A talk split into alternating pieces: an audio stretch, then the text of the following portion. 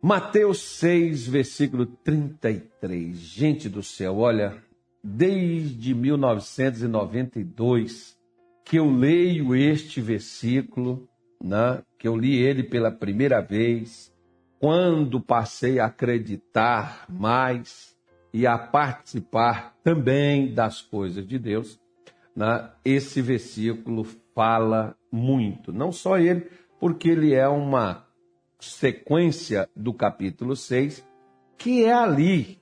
Né? Se você quiser ver, ô pastor, como é que é que a gente tem que fazer para a gente poder viver perto de Deus? Pois é, lá o capítulo 6 de Mateus, pega o 5, pega o 6. No capítulo 5 está a constituição do céu. Como é que eu faço para viver de acordo com as leis celestiais? O capítulo 5. No capítulo 6, como é que eu faço para me viver é, tendo sucesso aqui no mundo, né? Então, no capítulo 6, você tem ali todas as orientações de como fazer. Ou seja, nesse capítulo 6, versículo 33, você vê que Jesus vem falando de necessidades, né? Necessidade de comida, de vestes, necessidade de coisas, necessidade da vida, porque a gente tem essas necessidades. E aí, nesse capítulo aí, nesse versículo exclusivamente, Jesus fala daquelas pessoas que foram buscar né, essas necessidades em coisas, em pessoas, em lugares. E que as pessoas incrédulas, as pessoas sem Deus, elas procuram essas coisas. Mas ele diz assim: Mas buscai primeiro o reino de Deus e a sua justiça, e todas essas coisas vos serão acrescentadas. Quais essas coisas? As coisas que estão anteriormente aí neste versículo. Ou seja, existe uma. Nós, nós, geralmente nós falamos assim. Ah, pastor, eu estou tão preocupado, sabe? Eu estou preocupado assim com o que é, eu vou fazer, o que eu vou comer, o que eu vou vestir, o que, que eu vou falar. Enfim, nós ficamos preocupados com a vida em si. Né? E Mateus está dizendo: olha, se você fizer, primeira, única coisa que você fizer aqui, vai te dar acesso a todas as outras, porque as outras é o acréscimo. Essa aqui é a primeira. Você vê que aqui no capítulo 6, Jesus ensina sobre a oração do Pai Nosso, Jesus ensina sobre o perdão, Jesus ensina sobre o jejum, Jesus ensina né, sobre os tesouros da terra, os tesouros do céu. Jesus ensina onde nós devemos acumular, onde nós devemos investir, onde é que nós devemos colocar. Né? Enfim, porque onde o nosso tesouro estiver, estará o nosso coração. Ele ensina sobre os olhos, que se os olhos estão no lugar certo, os olhos é a candeia do corpo. Né? Diz um ditado que o que os olhos não vê, o corpo não sente o coração não sente, né? Então, ele vai falando sobre uma série de coisas, né? É, sobre servir dois senhores, que é aquela divisão de uma coisa para outra. Aí ele vem sobre a questão, por exemplo, dos cuidados da vida, do, do, do comer, do beber, do vestir, né? essas coisas das quais preocupam o ser humano. Aí ele manda a gente aprender com os pássaros, olhar para os pássaros, que eles não semeiam, não ajuntam, mas Deus os alimenta. Né? E ele fala sobre os cuidados da vida. Se você ficar preocupado com isso, preocupado com aquilo, se a sua estatura vai diminuir, se a sua estatura vai aumentar. Né? E ele manda a gente olhar para os lírios do campo, né? essa coisa toda. Jesus vai falando sobre um monte de coisas, sobre preocupação, não ficar ansioso. E ele pega e diz: ó, quem procura essas coisas são os gentios, são os pecadores. Os pecadores estão preocupados com esse negócio aí. Se vocês são crentes, é só vocês manterem uma questão. Qual delas, pastor? Se chama prioridade. Quais são as suas? a minha prioridade é viver. Ok. Né? Minha prioridade, pastor, é comer. Minha, minha prioridade é trabalhar. Minha prioridade é família. Minha prioridade é os negócios. Quais são? Né? Já que nós pegamos que hoje, quarta-feira, é o dia daquela parábola, né? É o dia daquela ceia da família. Qual era a prioridade daquelas três pessoas que foram, três não, quatro, que foram convidados, porque três negaram, mas a quarta, ela apareceu, né? Ela foi lá no banquete, ela encheu, ela estava lá na casa, ela participou, a quarta pessoa, que eram aqueles que inicialmente não foram procurados. Eram chamados os marginalizados, os esquecidos da sociedade. Se você é uma pessoa que está sozinha, abandonado de pai, mãe, marido, mulher, abandonado de igreja, abandonado de pastor, abandonado de tudo é coisa, poxa, você é um seríssimo candidato a participar desse banquete. Por quê? Porque Jesus veio justamente por causa dessas pessoas. E ele não fez questão de esconder isso, não. Ele disse assim: ó. Você vê que ele não foi visto em palácio, pregando para político, pregando para. Né, ele não foi visto lá, não. Foi lá quando ele foi levado. E foi levado lá porque foi preso. Né, para poder ser julgado. Você vê ele lá no meio da ralé, onde estava lá o sofredor, o doente, o miserável, o moribundo, o amaldiçoado, o esquecido, o largado, o deixado da sociedade. É ali que Jesus estava, no meio daquele pessoal. Para quê? Oh, tadinho, coitado de vocês, vou fazer uma campanha do quilo aqui, vou dar aqui o não sei o que Brasil, vou dar aqui a cesta básica, vou dar aqui não sei o que lá mais, né? Esses planos aí que os governos fazem aí. Não era para dar a eles essas coisas era para inseri-los primeiro na vida espiritual e depois na sociedade. De que forma? Porque, meu amigo, as pessoas só te respeitam quando você se torna alguma coisa. Perdão. As, vou repetir de novo. As pessoas só te respeitam quando você se torna alguma coisa. E o que, que Jesus quer te tornar? Não é em alguma coisa, numa, numa coisa excelente. É, para você ter, poder ter o respeito da sociedade. Né? Deus, você vê, por exemplo, lá em Gênesis 12, Deus disse que engrandeceria Abraão. Qual, qual é a intenção de Deus engrandecer Abraão? Porque Deus sabia que você pode ser pequeno, mas quando ele entra na tua vida, ele te traz a grandeza, porque senão as pessoas não te ouvem e muito menos te respeitarão. Né? Só que para mim alcançar isso, eu preciso fazer o seguinte: qual é a minha prioridade? Por exemplo, por que, que eu não cresço, pastor? Vamos analisar do seguinte modo. Se você tem uma empresa, um negócio, né? Nessa empresa, você tem lá 10 funcionários. Vamos colocar uma empresa pequena. Você tem aí 10 funcionários. Isso aqui lembra, isso aqui lembra a gente igreja, né? principalmente sede. Você tem lá 10 funcionários na sua empresa. Você tem como estar atendendo os 10 funcionários constantemente? Não tem. Se você gastar o seu tempo né, 100% do seu tempo para treinar 10 funcionários, você não vai conseguir.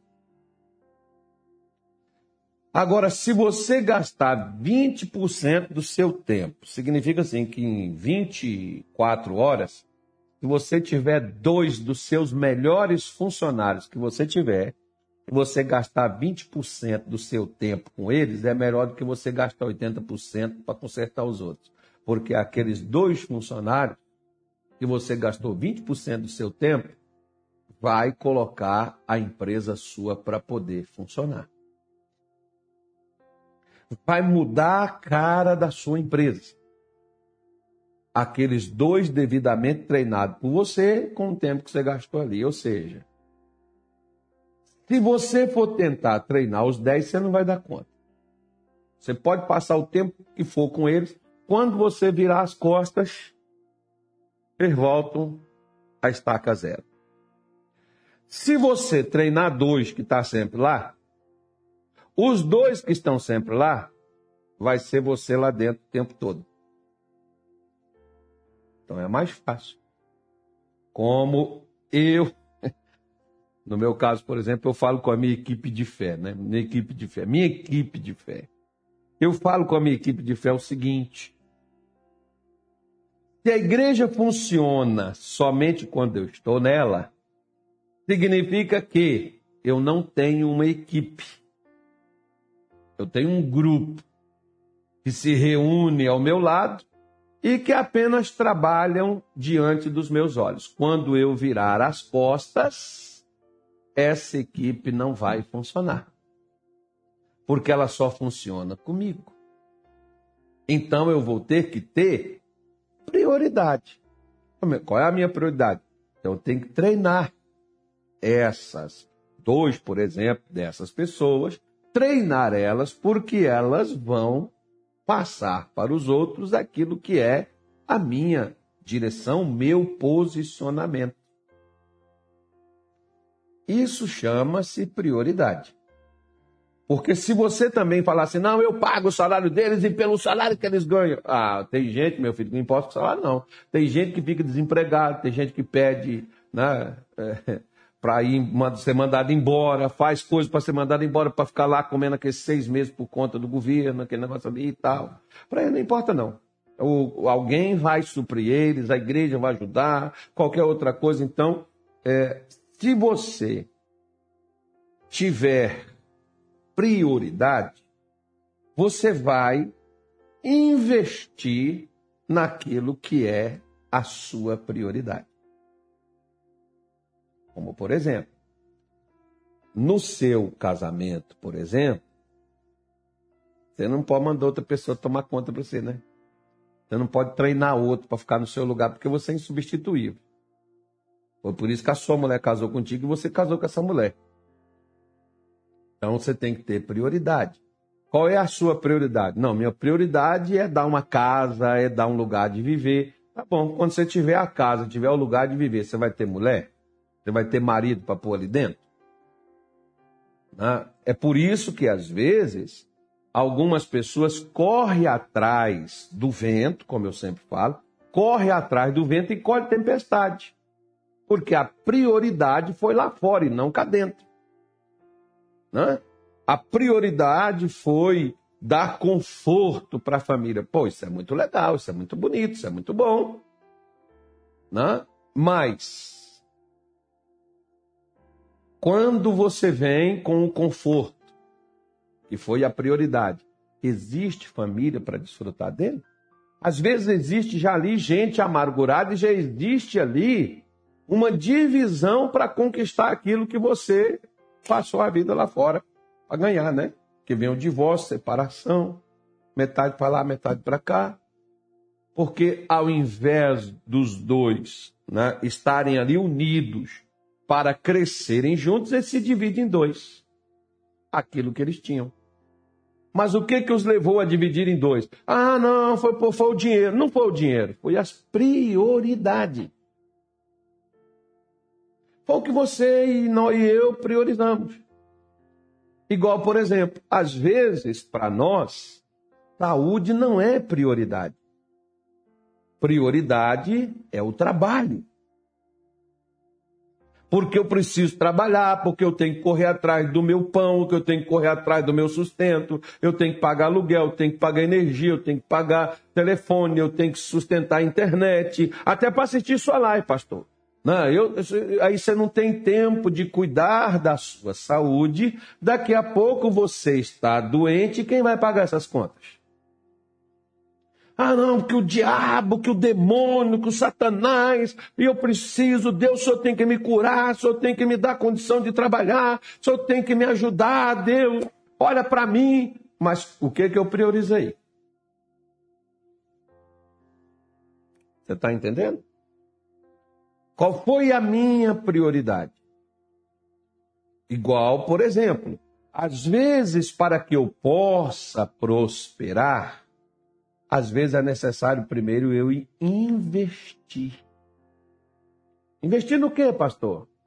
Como é que eu vou investir se eu não tenho dinheiro para poder comprar ali um, uns 500 mil, uns 40 mil reais para me começar a minha empresa? Amigo, deixa eu falar uma coisa para você. Primeira coisa, veio um jovem outro dia falar comigo. Eu não mexo com essas coisas não, mas eu tenho noção. Mais ou menos assim. É a minha obrigação saber também, né? Mas veja bem. Tá, você vai abrir uma empresa. Você tem até o dinheiro para poder abrir essa empresa. Tá bom. Você entende do que você vai abrir? Não, mas eu contrato uma pessoa que saiba. Tá bom, você contrata uma pessoa que saiba gerir a empresa. E se esse cara for desonesto, roubar você e pegar o que você tem, você vai ficar sem o quê? Sem nada. Ou se esse sujeito só quiser lá o trabalho, ganhar aquela função, ou se ele ficar doente, ou se ele morrer, ou seja, hum, acabou com tua vida. Então, qual seria a prioridade? A prioridade não é abrir um negócio. A prioridade é conhecer o negócio que eu vou abrir. Saber como essa coisa funciona, como é que esse negócio tem que ser feito, como é que ele tem que ser conduzido, onde é que pode haver perdas, onde é que eu posso arrochar a coisa, onde é que eu posso né, é, é, é, impedir que coisas sejam ali feitas, que eu leve um golpe, que eu seja passado para trás, alguma coisa que aconteça. Ou seja, essa é a prioridade. Você está vendo, por exemplo, que às vezes as coisas inverteu tanto os papéis que hoje a pessoa pensa que ela precisa ter um nível superior. E muita gente tem nível superior e não sabe resolver nada. Porque a prioridade não seria ter um nível superior, a prioridade tinha que ser aprender a resolver problema. O, o, principalmente, o, essas coisas, eu, creio, eu acredito eu, que elas deveriam ser, né, esses cursos, essas coisas da faculdade, é para preparar o cidadão lá dentro para sair aqui para fora para resolver problema. Mas quantos eles saem mais problemáticos do que entrou lá? Que fez foi, né, e muitas vezes lá vai o viés de ideologia, eu gosto disso, eu acredito naquilo, eu sou capitalista, não sou socialista, eu sou isso, eu sou aquilo outro. Ou seja, primeira coisa, tinha que aprender a resolver problema. Qual é a prioridade? Você vê, por exemplo, que às vezes, até no caso do mundo político, qual é a prioridade que muitos entram nele? Ganhar dinheiro. Não é nem fazer política. Qual é a prioridade que muitos vêm para a igreja? A prioridade deles não é encontrar Deus, não é encontrar Jesus, não é conhecer a Deus. A prioridade deles é resolver problema. Resolve o problema, amanhã ele está metido em outro. Aí tira de lá, amanhã ele cai em outro. Você tira de lá depois, amanhã ele está caindo em outro. Está sempre enrolado, enrolado em problema, porque a prioridade está errada. O que eu priorizo vai determinar se eu vou ter sucesso ou fracasso na vida. Qual é a prioridade? Você vê, por exemplo, ó, você já viu falar de Jesus, não já? Jesus nasceu aos, aos 12 anos de idade, ele foi encontrado no templo. Dos 12 anos, discutindo com doutores, com gente especialista, de gente assim, digamos assim, Bíblia. Né? Gente da Torá, assim, entendido, cara, cara que estava ali só para aquilo mesmo, para estudar. E Jesus está lá discutindo com essa galera. Depois você vê que Jesus desaparece do mapa, aparece aos 30, já lá no Jordão, sendo batizado, recrutando discípulos, gente para ir com ele, e ele ensinando aquelas pessoas e treinando elas para chegar onde nós chegamos hoje. Porque Jesus priorizou o quê? Aprender para depois ensinar. Ele tinha só três anos para ensinar. Dos doze, ah, os doze nós já sabemos. Então, ou seja, desde que Jesus começou a aprender, como diz assim o ditado popular, quando lá em Minas Gerais, quando eu comecei a me entender por gente. Então, desde que Jesus começou a se entender por gente, ele teve uma coisa em sua mente: eu preciso aprender tudo que eu puder aprender, eu tenho que aprender para me resumir tudo que eu aprendi em três anos, passar para essa galera, treinar esse pessoal, para eles poderem fazer virar o mundo de cabeça para cima, porque o mundo já estava virado de cabeça para baixo. Né? Então, essa foi a prioridade de Jesus: ensinar. Aprender para ensinar. Qual é a minha prioridade? Não, a minha prioridade, como pastor, por exemplo, não, eu quero encher a igreja, eu quero trazer gente para cá. É, tá certo. Então vou criar meios, né? Vou dar o sal ungido, rosa ungida, água, água santa, sabonete assado. Vou dar isso, vou dar aquilo outro, que eu preciso encher a igreja. Tem que trazer gente, a igreja tem que estar cheia. Essa é a minha prioridade, encher a igreja. daqui a pouco a igreja vai estar o que de novo? Vazia. Se a minha prioridade é encher ela, daqui a pouco ela vai estar vazia. Qual é a minha prioridade? Por que, que nós não temos sucesso? Por que, que nós estamos no fracasso? Embora nós estamos cansados, embora nós estamos exaustos, embora nós estamos trabalhando iguais a condenados, mas não temos sucesso. Porque a prioridade é que determina se eu vou ter sucesso, se eu vou ter fracasso, se eu vou só ter trabalho o resto da minha vida ou se eu vou ter recompensa do trabalho que eu tive durante um tempo. Hã? As prioridades minhas, elas vão determinar o que eu vou ter na minha atualidade. Como as suas prioridades. Né? Mais ou menos assim, por exemplo. Quer ver? Esses dias eu estava é, pensando comigo e eu tenho visto que muitas profissões elas já desapareceram. E as pessoas que tinham ali aquelas profissões, se elas não aprenderam outras, elas estão completamente desatualizadas. E elas estão com um problema sério. Daqui uns tempos, tem mais coisas que vão desaparecer.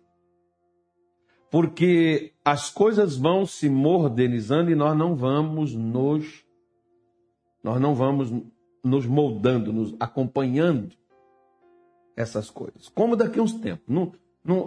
Calma aí, calma aí.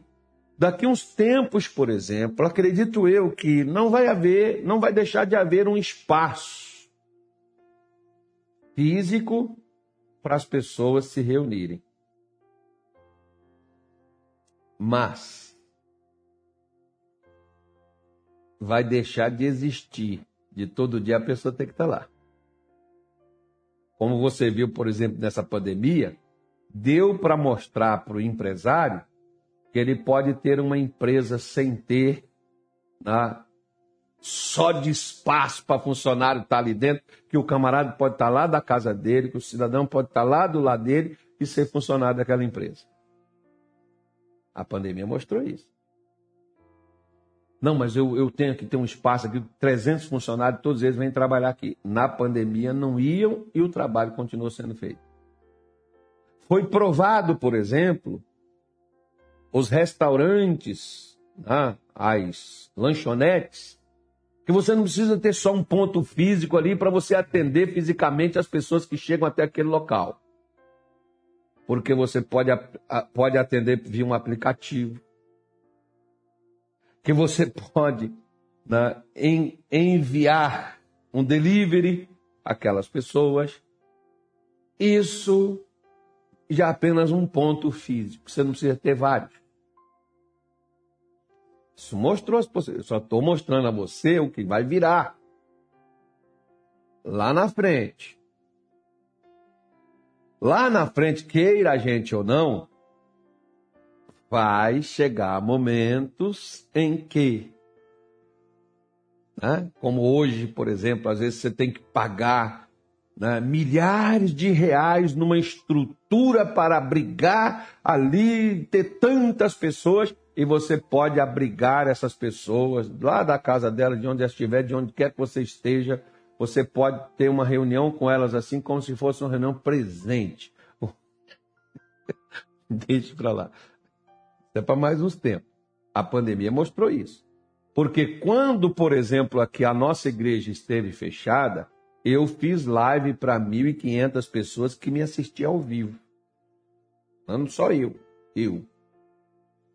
Né? 700 pessoas, 1.200 pessoas, 1.100 pessoas que assistiam a gente ao vivo. Que essas pessoas não podiam sair de casa, essas pessoas não podiam vir elas estavam em casa, participando. Né? Quantos cantores, por exemplo, fizeram live de casa sem, preciso, sem ser preciso de ali alugar uma estrutura fenomenal e fazer ali. Né? Então, eu estou só falando, por exemplo, para essa galera que fica arrancando as tripas e o coração das pessoas para poder locar né, lojas. Você vê hoje, por exemplo, deixa eu te falar uma coisa: os bancos. Já tem banco fechando agência. Por quê? Porque não precisa dessa estrutura física espalhada, igual aquela disputa, aquele negócio assim, que cada um tem que estar tá ali, põe um do lado, põe do outro, põe outro na frente, põe outro atrás. Eles descobriram que não há necessidade disso. Então estão entregando essas agências. Estão diminuindo as suas locações, contendo suas despesas. Mas os negócios continuam fervendo e as vendas continuam a pleno vapor. Então, você vai vendo as adequações sendo feitas. E daqui a pouco, por exemplo, esse pessoal aí que arranca, né, que, que quer um lugarzinho, um pontinho, daqui a pouco vai estar isso aí a preço de banana sendo oferecido e sendo dado aí. Só estou dando só um recado só. Daqui a pouco eu falo, daqui a uns 10, 15, 20 anos por aí, é o caminho que segue aí. Tudo bem, então aproveita e ganha até lá. Porque quando chegar lá vai ter que arranjar outro meio para poder, né? Mais ou menos assim. Ou seja, quais são as suas prioridades?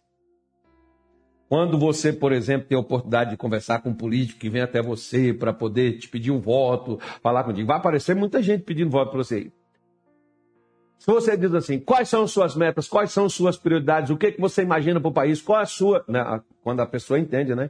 Qual é a sua política para externa? Qual é a sua, a sua política para isso, para aquilo, para aquilo outro? Quais as suas propostas? O que, que é?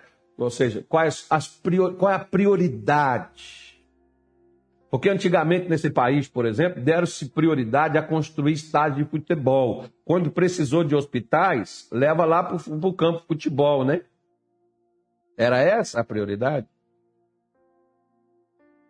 Serviu? Ou seja, o que, é que a gente precisa? Estar tá de frente com os nossos olhos. Eu só não vejo o que eu não quero ver.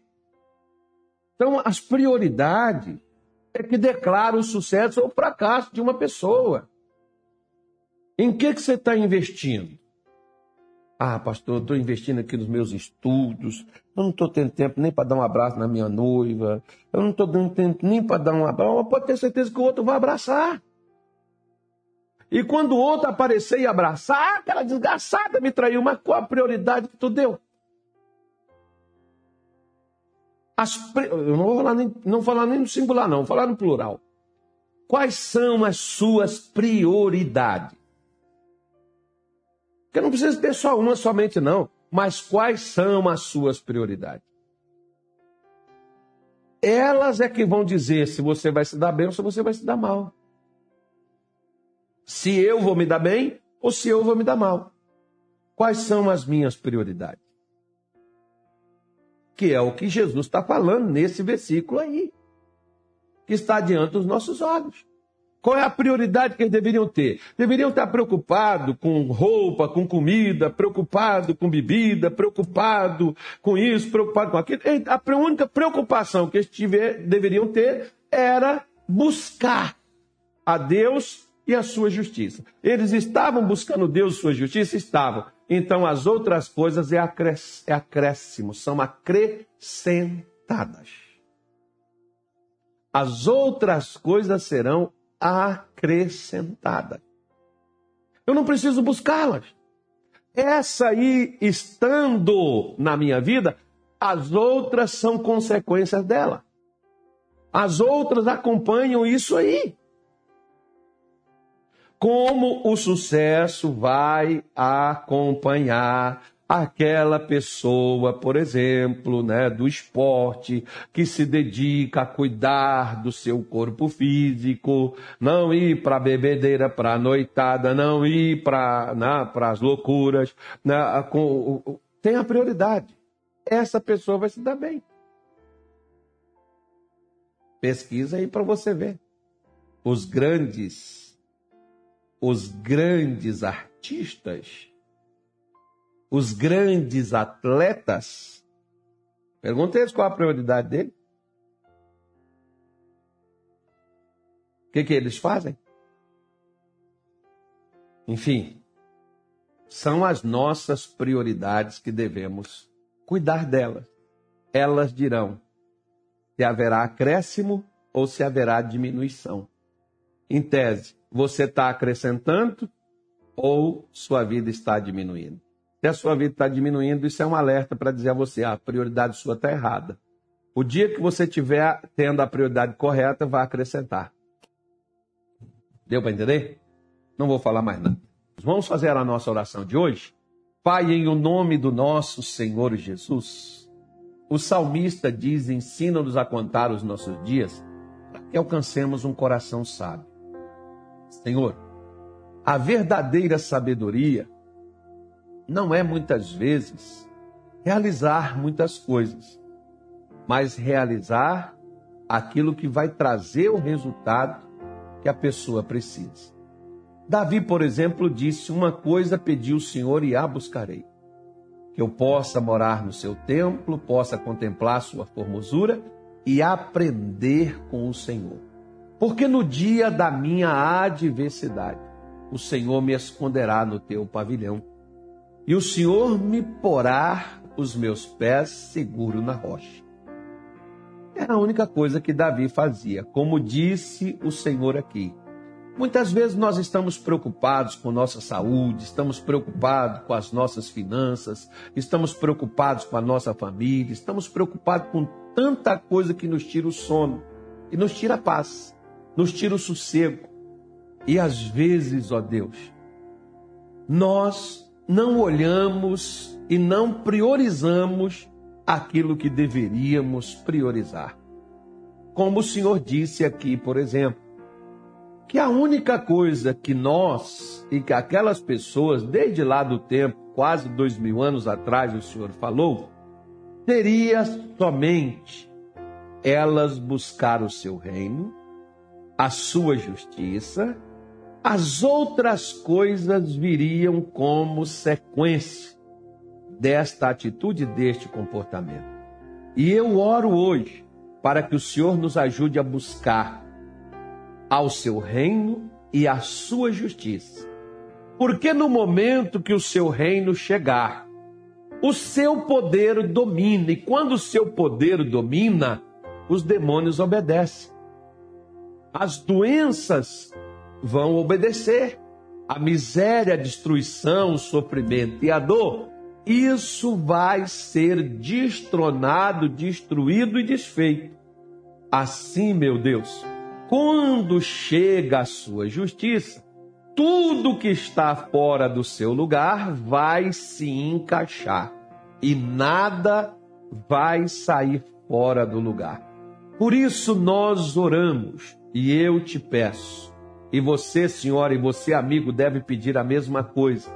Que Deus te ajude a buscar o reino dele e te ajude a buscar a justiça dele porque as outras coisas serão acrescentadas na sua vida. Não se preocupe com sua saúde, não se preocupe com suas finanças, não se preocupe com seu casamento, mas busque a Deus e faça o que tiver que ser feito priorizando, porque quando nós temos uma doença, nós corremos para o médico.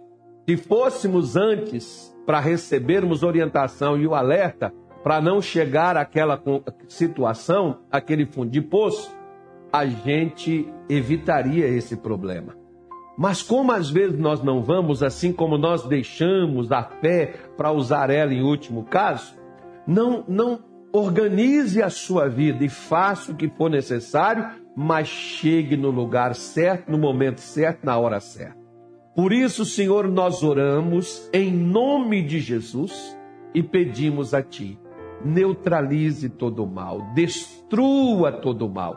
O que for, meu Deus, daquilo que o inferno aproveitou, do nosso desleixo, dos nossos descasos, aproveitou, meu Deus, em que nós não priorizamos e nos atingiu emocionalmente, espiritualmente, fisicamente, na família, financeiramente, em qualquer área. Eu oro por aqueles que pediram oração, por aqueles que necessitam de oração eu intercedo por eles diante do Senhor e eu te peço que os alcance, que os abençoe, que coloque a sua mão sobre eles, que repreenda todo mal, que coloque a tua bênção sobre eles, porque teu é o reino, a honra e a glória hoje e todo sempre. Quem crer, diga graças a Deus e amém.